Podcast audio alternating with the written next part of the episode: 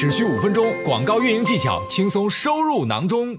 首先呢，我们想一下，今天我们在卖家后台，那我来到卖家后台之后呢，我是不是要创建一个广告活动？那在广告活动这个层级中，我是不是要填写我的呃每日预算？我的这个起始和终止日期，还有说我是打自动广告还是手动广告，另外就是我的竞价模式，比如说我是选择动态竞价仅降低，还是我选择固定竞价？那我愿不愿意为广告的其他位置，比如说 top of search 这个位置去加价？那这些一系列的这个设置呢，都是在广告活动这个层级中完成的，所以我们就可以理解说，你比如说一个广告活动下面。有十个广告组，或者是自动，或者是手动这件事情。另外呢，他们是共享呃一个竞价模式的，就是说动态还是固态这样子的一个概念。那我们接下来呢，从广告活动这个层级下来之后，我们就来到广告组了。那在广告组里面，我们是要去选择我们要打广告的 ASIN，我们是投放商品投放还是关键词投放？那如果是关键词投放，我们为广告组去设置十个关键词，假设哈，每一个关键词的竞价是多少